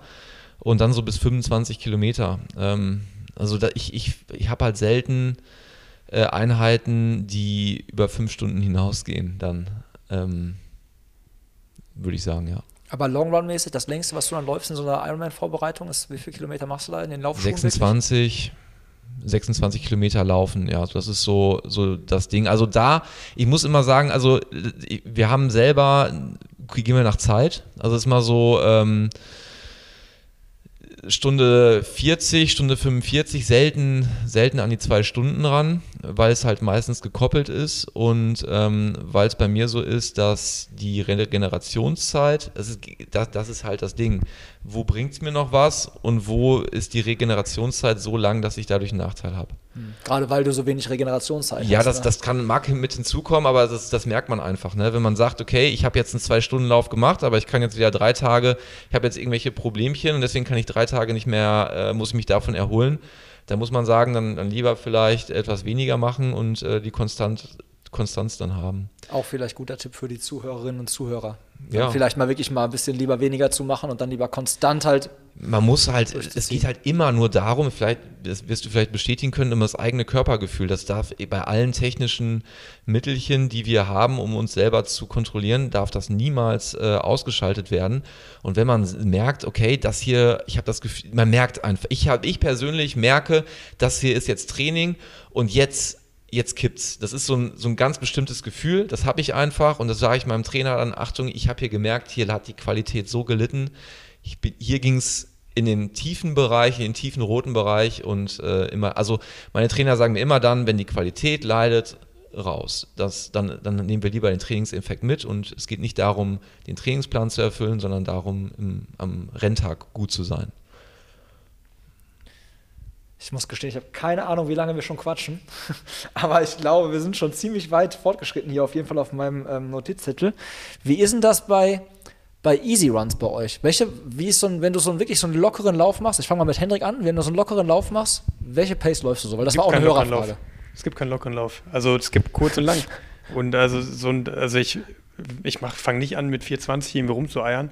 Das bringt mir nichts. Ähm, ich mache dann lieber ein bisschen weniger, mhm. aber das Tempo ist eigentlich immer also 3,40 ist eigentlich mein normales Standardtempo. So, also jetzt, ich hatte jetzt einen Doppelschlag. Morgen ist zum Beispiel dann wieder ein ruhiger Tag. Da habe ich jetzt eine 20, aber in der Regel ist der Ruhetag eine 15. Die laufe ich dann aber halt auch in 3,40. So, und ähm, dafür aber dann auch nicht mehr. Dann mache ich halt eine 15. Ähm, sag mal, wenn jetzt ein Schnitt, also ich habe ja normal dann wirklich einen Schnitt von 25 bis 30 am Tag. Da ist eine 15 dann halt wirklich regenerativ. Und dann nehme ich mir nach dieser 15 halt diese Stunde für Wärmebecken, Unterwassermassage, Stretching, Sauna auch. Aber ähm, regenerativ ist dann 3,40 für dich. Ja, was heißt regenerativ? Es ja. ist halt einfach dann ein Tag mit wenig Umfang, aber ich will nicht aus diesem Tempo raus. Also mhm. dieses 420 rumtrotten ähm, ist nicht meine Philosophie. Das meine ja. ich. Ja, weil da, die Kenianer, glaube ich, fahren es teilweise ja auch anders. Ne? Die sagen ja manchmal so, also zumindest ja. bei Jan hat man es immer so gehört, bei Jan Fitschen so, fühlt sich gut, rennt schnell, fühlt sich nicht gut, ja, das relativiert, so. das ist tatsächlich so, wenn du in Kenia nachmittags unterwegs bist, dass du immer schneller bist als jeder, also, also die, die, teilweise da wirklich rumeiern, rumjoggen, nichts tun. Allerdings sind die Einheiten morgens aber auch dann knüppelhart. Ähm, das ist bei uns auch so. Also die sind halt auch für mich persönlich zum Beispiel von der, von der Beanspruchung auch so hart.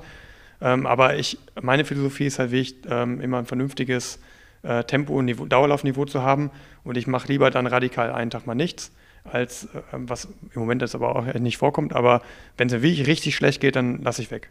Ja. Und ich spare dann nicht an der Geschwindigkeit, sondern spare ich eher an, an, an Läufen. Ja, da schreibe ich hundertprozentig genauso.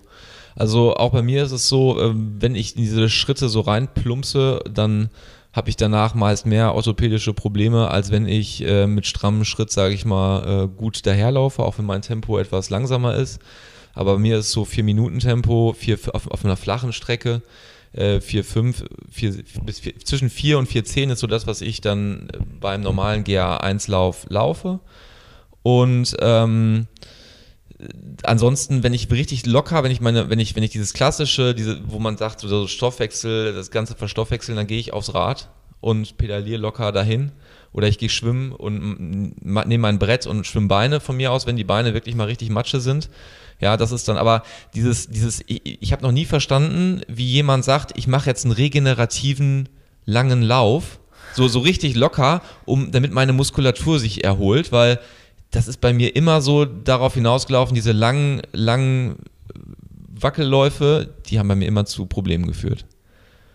Also ich musste jetzt gerade schmunzeln, als du meintest, wenn ich, wenn meine Beine zu sind, nehme ich mir mein Schwimmbrett und mache Beine. Ja. Also bei mir, als ich noch Triathlon gemacht habe, war das so, davon habe ich dicke Beine bekommen. Ja, also gut, okay, als, als Schwimmer ist man da vielleicht ein bisschen erfahrener oder so. Es muss ja nicht schnell sein, aber es ist halt so schön, weil dieses Wasser, dieser Wasserdruck ist halt so eine, so eine Massage irgendwo und ähm, die Muskeln werden halt so, die müssen halt nicht dein Körpergewicht tragen. Das ist halt äh, das Schöne beim Schwimmen.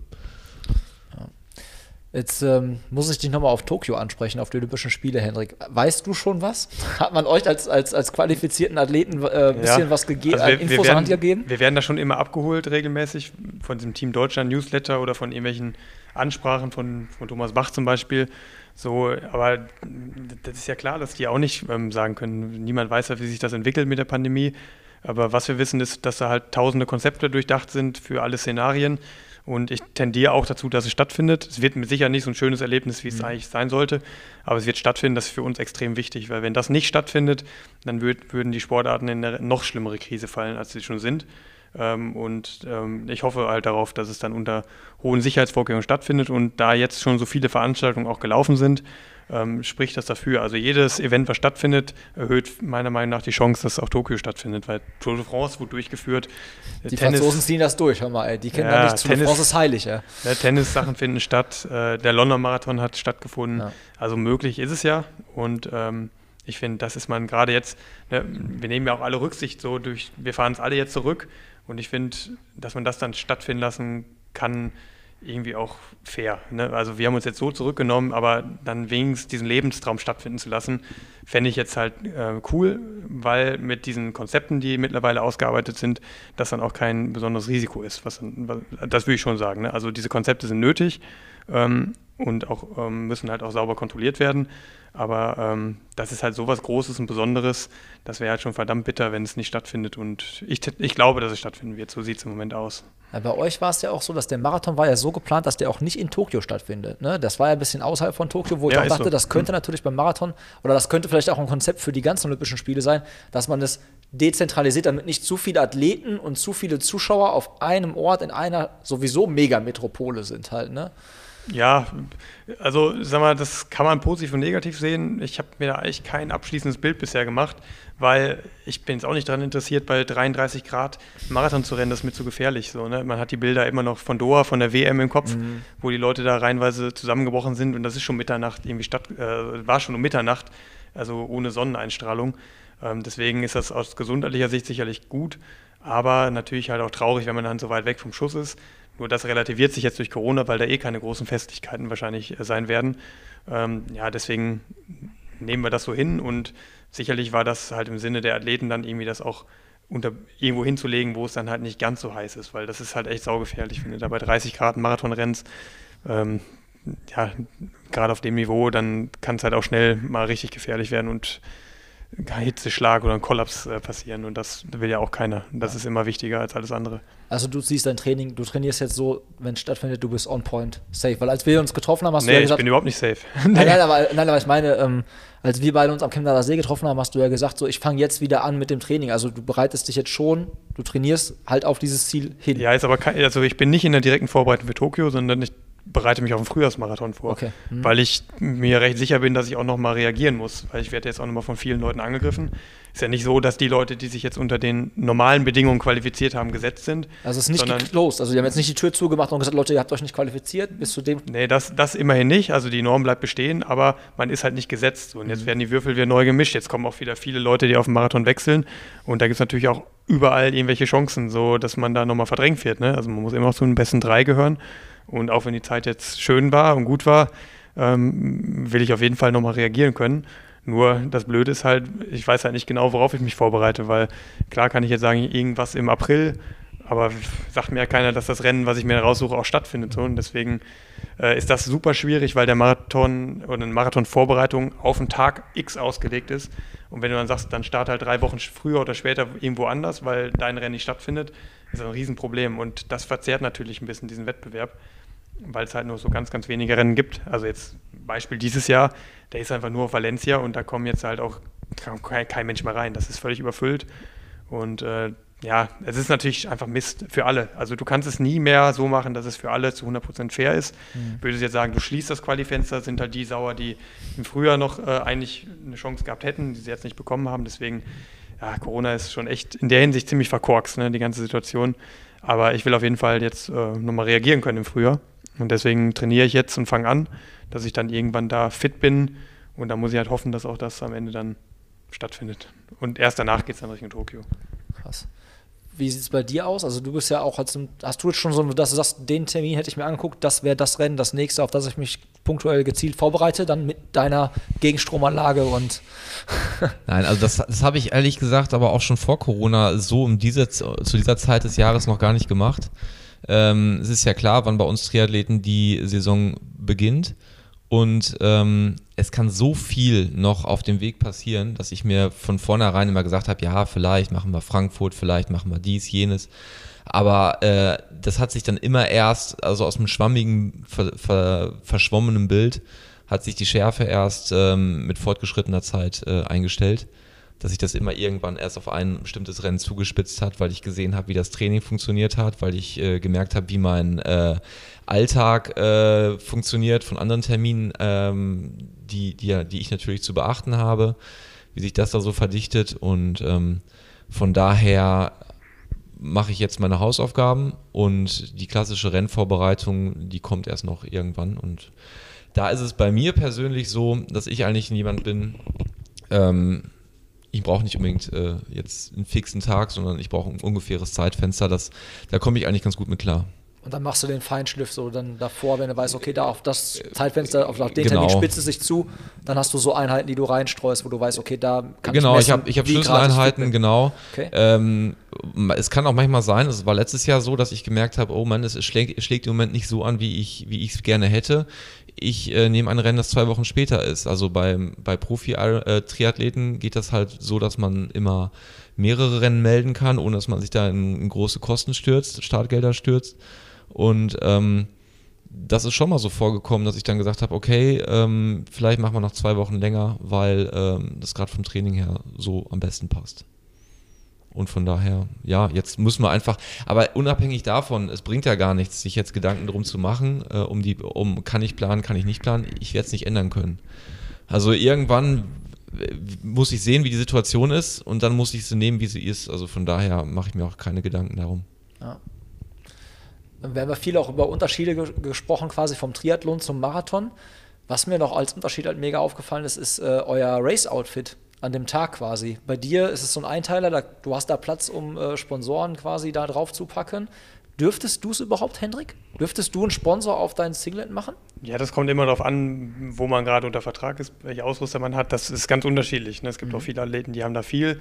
Andere verfolgen da so eine Clean Shirt Policy, das heißt, man darf da nur den Ausrüster drauf haben, den Verein vielleicht noch oder die Vereinssponsoren. Ähm, ja, das ist ganz unterschiedlich. Also im Moment habe ich da nicht so viel Spielraum. Ähm, aber ich habe jetzt im Moment auch nicht so viele Sponsoren. Muss denn die Bundeswehr jetzt eigentlich drauf bei dir? Ist das jetzt ja, so ein das Punkt, man, dass die jetzt draufkommen? Das muss ich noch klären, das weiß ich gar nicht. Also viele Bundeswehrathleten haben das drauf und mhm. ich würde mir das natürlich auch wünschen, weil das für mich jetzt natürlich auch ein, ein super wichtiger Bestandteil ist.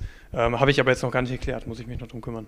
Mhm. Bei dir ist es so, also du kannst ja, du bist ja vogelfrei quasi, ne? du kannst machen, wie du möchtest, ne? Ja, wir haben bei der DTU, wenn wir DTU oder ITU-Rennen machen, haben wir bestimmte Vorgaben, wie groß was wo sein darf, welche Anteile drauf sind. Bei den äh, klassischen Ironman Challenge Veranstaltungen können wir das frei wählen und ähm, ja, von daher ist das kein Problem. Ja, vor allen Dingen, weil es ja auch so viel, gerade Triathlon materialmäßig, ne, du hast natürlich auch eine Hülle und Fülle von potenziellen Sponsoren, die in Frage kommen. Ne? Du kannst dich um mhm. Radsponsor kümmern, du kannst dich um jemanden kümmern für quasi Neoprenanzüge, für Laufschuhe, für keine Ahnung, Nutrition. Das ist ja beim Laufen ein bisschen nochmal anders. Aber weil ich habe bei dir wenn man sich diese klassischen Singlets aktuell anguckt, ist es ja wirklich dieses Clean. Ne? Also das ist ja kaum mhm. eigentlich was, also glaube ich gar nichts drauf. Ne? Auf deinem Wattenscheid-Trikot ist, glaube ich, halt der Verein halt logischerweise. Der Wattenscheid sind die Vereinssponsoren noch drauf, aber ähm, auch wenn du jetzt international den Rennen anguckst, ähm, da sind eigentlich fast immer nur die Ausrüster-Shirts. Ja, ne? ähm, mit Nationalmannschaft ist ja auch, ähm, da kannst du ja auch keine persönlichen Sponsoren drauf machen. Du hast da kaum Möglichkeiten. Das ist auch ein bisschen blöd, ja. ähm, weil dir da ein bisschen die Möglichkeiten genommen werden. Ähm, Gerade auch im Triathlon, da ist ja noch auch deutlich mehr Geld nochmal drin, weil da Fahrräder verkauft werden, alles mögliche Zubehör. Ähm, ja. Klar, Laufschuhe boomen auch, aber ähm, Ja, es geht. Also das ist echt ein bisschen schwierig, da an Ich weiß gar nicht, ob das, kommen. ob das so wichtig ist, unbedingt das auf Verkleidung zu haben. Also wenn ich äh, Jan Frodeno bin und beim Ironman äh, sechs Stunden im, im Fernsehen übertragen werde als Bild, dann ist das mit Sicherheit äh, eine gute Werbefläche. Ähm, bei mir ist es allerdings so, bei mir hält selten die Kamera drauf. Und ähm, das heißt, ein Sponsor hat bei mir nicht unbedingt den Benefit davon, äh, direkt auf, dem, auf meiner Kleidung drauf zu sein, sondern bei mir, bei mir ist die Werbeeffekt viel größer, wenn ähm, dieser Sponsor mit, mit mir wirbt und irgendwelche ähm, Geschichten so, sozusagen äh, vermarktet. Das Und- ist Social Media. äh, Ja, das, das meine ich damit. Ne? Also so Social Media, also wenn jetzt von mir aus, sage ich mal, ich habe jetzt einen Sponsor, der, ähm, der irgendwelche Regenerationsprodukte vertreibt, dann könnte er dieses, diese Problematik mit der Regeneration viel sinnvoller vermarkten, wenn er die Geschichte erzählt, als wenn er sich sein, als wenn er einen ähm, Schriftzug auf meinen äh, Einteiler setzt. Das wäre vielleicht noch eine Story für die Gegenstromanlage, ja?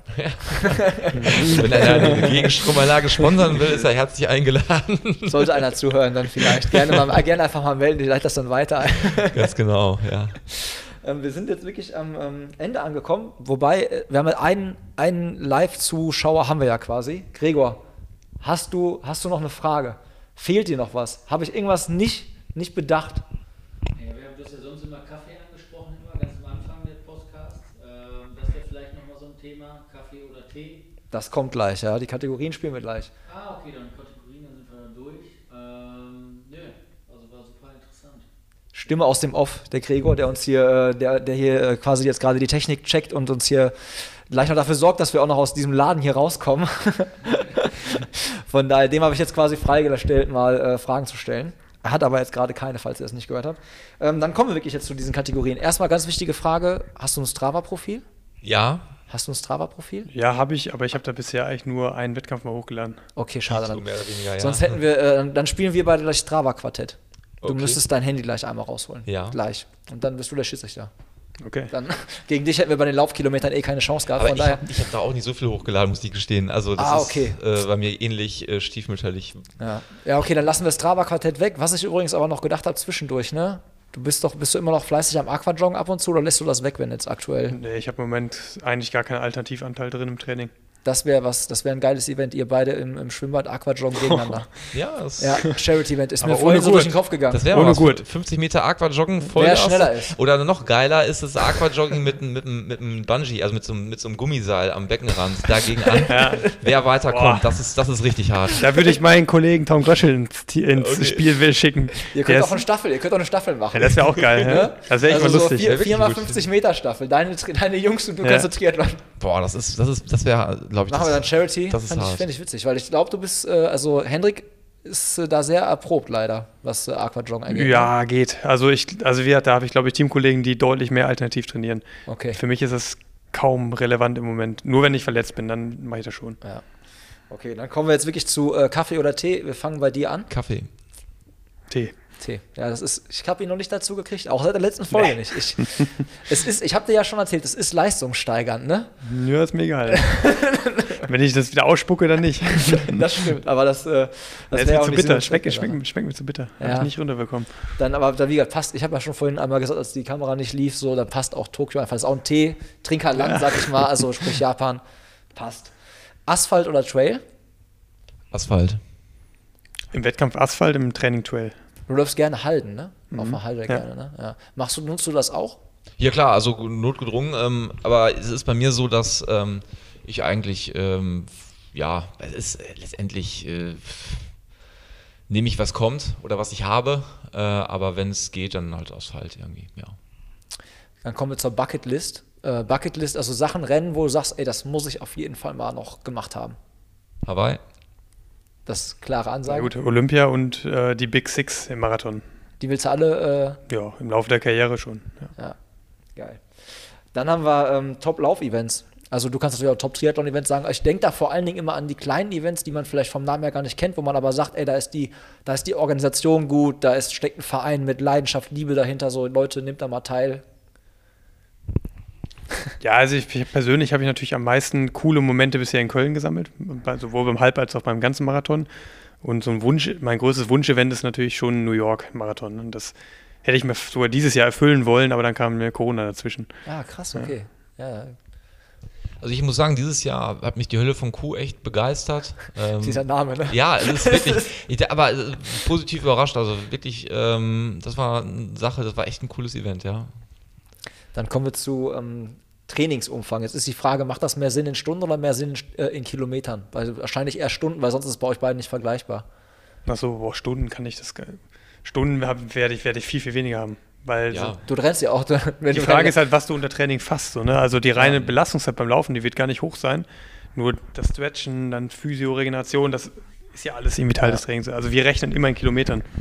Ja. Aber ich, versuche es mal irgendwie rumzubrechen auf Stunden. Dann, muss ich, dann mach du aber zuerst, weil da muss ich überlegen. Ich habe so, ich habe immer 25 Stunden. Das ist halt, äh, ich habe halt wirklich dann auch in meinem Trainingsplan 20 Stunden Stretching mit draufstehen und dann kommt das halt mit da rein in die. Ja, also, Dann darfst du Stretchen mit dazu addieren, Hendrik. Ja, ich denke mal so 21, 22 Stunden. So So, drei, ne? drei am Tag ist so die reine Belastungszeit, ja. Ja. Ähm, dann kommen wir zum Motivationssong. Gibt es irgendwie sowas, was du dir so nochmal so richtig gönnst, so irgendwie bevor du entweder im Auto richtig voll aufdrehst Ich oder irgendwie. gerade die Cobra Kai, ähm, ähm, den Soundtrack von Cobra Kai. Das ist die, das Remake von Karate Kid. Das finde ich super geil. Ja, ich höre viel so amerikanischen Hip-Hop, Nas. Also die ganzen Alben kannst du ja eigentlich vor dem Wettkampf geil durchschießen. So. Also ich habe immer Kopfhörer auf und verbringe eigentlich den ganzen Tag mit Kopfhörern, bis das Rennen losgeht. Ja, da gibt es auch, glaube ich, irgendwie geiles, äh, geiles Bildmaterial, wo du ähm, im Stadion in Wattenscheid quasi mit Kopfhörern, glaube ich, Ja, ich auch laufe immer, wenn ich alleine bin, ne, Intervalltraining mache ich in der Regel nicht, aber also wenn es schnell wird, brauche ich keine Musik, dann stört die mich. Aber bei allen Alltagsläufen habe ich immer Kopfhörer an, außer ich habe Begleitung. Ja, krass. Also kommt ihr beide auch äh, über die Musik. Ja. Dann wären wir jetzt eigentlich beim Läuferknigge. Da kannst du natürlich auch gerne mitmachen. Das ist halt, also da geht es um sowas, so Sachen, wie, wo wir Läufer uns besser verhalten könnten. Also ich sag mal, oder, oder so, so Dinge, die man sein lassen sollte als Läufer. Ich habe immer dieses klassische Beispiel, du findest bei jedem Volkslauf so einen Typen, der stellt sich in die erste Reihe, aber äh, nach, also nach 500 Metern ist der auch noch vorne, aber am Ende des Tages hat er mit dem Ganzen nichts zu tun und also den, den findest du irgendwie so immer. Da ist so die Message, lass es, das macht keinen Sinn. Ja, da, ich bin manchmal einer von denen. Dann mach es weiter. Ich, ich, hatte es, ich hatte es beim Silvesterlauf äh, in, in Herne, äh, wo ich mich dann einfach halt in die erste Reihe gestellt habe und auch losgerannt bin und ich dachte immer die ganze Zeit, dieser Lauf wird flach sein. Das habe ich auch gedacht und damals. auf einmal biegen die um und ich sehe diese scheiß Rampe und ich dachte mir, Ja. ich dachte dann einfach noch, ey, was ist los hier? Warum? Also es waren halt ganz viele Wattenscheider du dabei. sechs Runden, läufst du da irgendwie Ja, noch. und ne? es waren ganz viele, also die Laufexperten und ich am Anfang vorne weg. Und ich dachte, was ist denn jetzt los hier? Was, was, was verstecken die sich jetzt hinter dir? Also ich, ich bin schon fast sauer geworden, dass die mich jetzt nach vorne wie so einen Blöden da am langen Arm verhungern lassen und dann auf einmal, ich kannte ja die Strecke auch, und dann so, der, das Führungsfahrrad biegt jetzt nicht wirklich auf, diese auf diesen Ding ab. Und ja, tatsächlich, nach Kilometer 1 geht es halt ein Kilometer hoch und ja, ich habe so richtig doof ausgesehen. Du bist Ja. aber nicht in dem gleichen Rennen vorbeigelaufen. Das weiß ich oder? nicht, ich bin ja auch schon gerannt dann. Welches Jahr? Weißt du Der noch? war der, äh, letzte- der letzte. Äh, Nee, letzte 2019, nicht, da, ja. davor war ich. äh, Ja. Ja, ich ganz klar äh, kreuzen. Das hasse ich. Also wenn du im Pulk bist und dann immer jemand von links nach rechts und dir vor die Beine rennt, das passiert nämlich echt relativ oft. Und gerade Kenianer neigen dazu, Ja? muss man nicht sagen, ja. Okay, aber Ja. wa- weil Mit denen komme ich nie in Kontakt. ja. ja Noch das, nicht. Also nee, das ist halt super nervig, weil dich das aus dem Tritt bringt und äh, ja, Kann ähm, auch Taktik sein, ne? ja, aber das, das macht man nicht. Nee, also ja, das sollte dann sportlich entschieden werden. Also da reagieren dann auch andere im Feld immer empfindlich so. Wenn man Okay. das, wenn man das macht, dann sind die auch zu Recht sauer. Dafür äh, reagieren die Kenianer, glaube ich, empfindlich, hast du mir letztens gesagt, wenn man bei denen vorne läuft. Also wenn man in Kenia, Ja, das darfst du nicht machen. Dann flippen außer die du aus, bist halt ne? wirklich gut. Aber das bist du nicht da im Vergleich zu denen. Also wenn du da als Misungu-Weißer äh, nach, nach vorne gehst im Training, dann wirst du so gnadenlos weggelattet da. Also dann ziehen die an, bis du einfach nicht mehr kannst. Und, also das, das nehmen wir einem auch übel so. Also das ist ein bisschen auch stolz. Und da musst du wirklich vorsichtig sein, weil da kannst du dir richtig die Finger verbrennen, weil die in der Regel halt einfach schneller sind und auch da oben besser klarkommen mit der Höhenluft noch. Das kommt ja noch dazu, wenn du das selber nicht gewohnt bist. Ähm, und es geht oft langsam los, also das verlockt halt. Ne? Es geht langsam los Und äh, ja, wenn du es in der zweiten Hälfte immer noch schaffst, nach vorne zu gehen, dann hast du deinen Platz auch verdient. Aber Ja, das gibt es in Deutschland aber auch so. Dieses, man trifft sich mit ein paar Leuten zum Training und sagt, wir machen einen lockeren Lauf. Das ist ja so, ne? Und dann auf einmal sind es alle am Ballern, ne? Weil, Ja. weil, weil jeder, das, das ist auch so, das, das, da werde ich wild. Muss ich echt sagen. Also wenn wir sagen, wir, wir machen jetzt hier eine Pace, die haben wir vorher vereinbart, dann wird die auch gelaufen und irgendeiner meint dann daraus mal einen Wettkampf, äh, da werde ich, da werde ich ösig. Dann, Wirst du zum Kenianer. Ja, wahrscheinlich. Also offenbar. Aber das ist ja, ja, man, man möchte ja, man hat ja sich vor, vorher auf was geeinigt und Mhm. dann, dann auf einmal wird daraus ein, entsteht so ein Wettkampf und das, äh, das mag ich nicht so. bei uns, ist das, das. doch, bei uns ist das so. okay. Wer schwach ist, der fällt nach hinten. Ja. Ah, Das macht auch wieder dann, also bei euch, glaube ich, in dem Leistungsniveau macht das halt auch stark. Ne? Das Einfach. macht die Gruppe aus uns. Deswegen habe ich ja die Gruppe auch so lange versucht zu formieren. Also aktiv auch zum Beispiel Amanal immer wieder gesagt, komm mal zu uns so, das wird ist geiler, wenn wir halt zusammen trainieren. Oder jetzt Jonas, glaube ich, ne? Das ist ja auch rübergekommen. Jonas, ne? genau. Also wir, da haben wir lange gekämpft, dass wir so eine Gruppe kriegen. Und ähm, ja, wenn halt nicht mehr kannst, dann bist du selber schuld. Und äh, das ist jetzt quasi der, der Abschluss so. Die 208, die du vorhin genannt hast, ne? Das war ja nicht irgendeine Zahl. Das ist der aktuelle deutsche Rekord im Marathon. Das, das stimmt, ja, also äh, 2,833, glaube ich. Ähm, ja, ist natürlich die Marke, die man dann schon im Blick hat, jetzt mit einer 210. Aber will ich mir jetzt nicht zu weit aus dem Fenster lehnen, das ist natürlich nochmal ein ganzes Stück. Nur, wenn du jetzt mit 27 so ins beste Alter kommst und da schon bist, wäre es ja dumm zu sagen, ich will mich jetzt nicht weiter steigern. Also werde ich halt dran arbeiten, aber ähm, das wird halt ein Projekt für die nächsten fünf oder zehn Jahre. Für das Projekt drücke ich dir alle Daumen. Dir drücke ich auch alle Daumen, dass du Herzlichen deinen Dank. Traum von Hawaii erfüllst. Und ja, für euch beide habe ich gleich noch was und wir schalten jetzt quasi ab. Einmal danke fürs Zuhören, Zuschauen und bis demnächst wieder. Danke. Danke auch.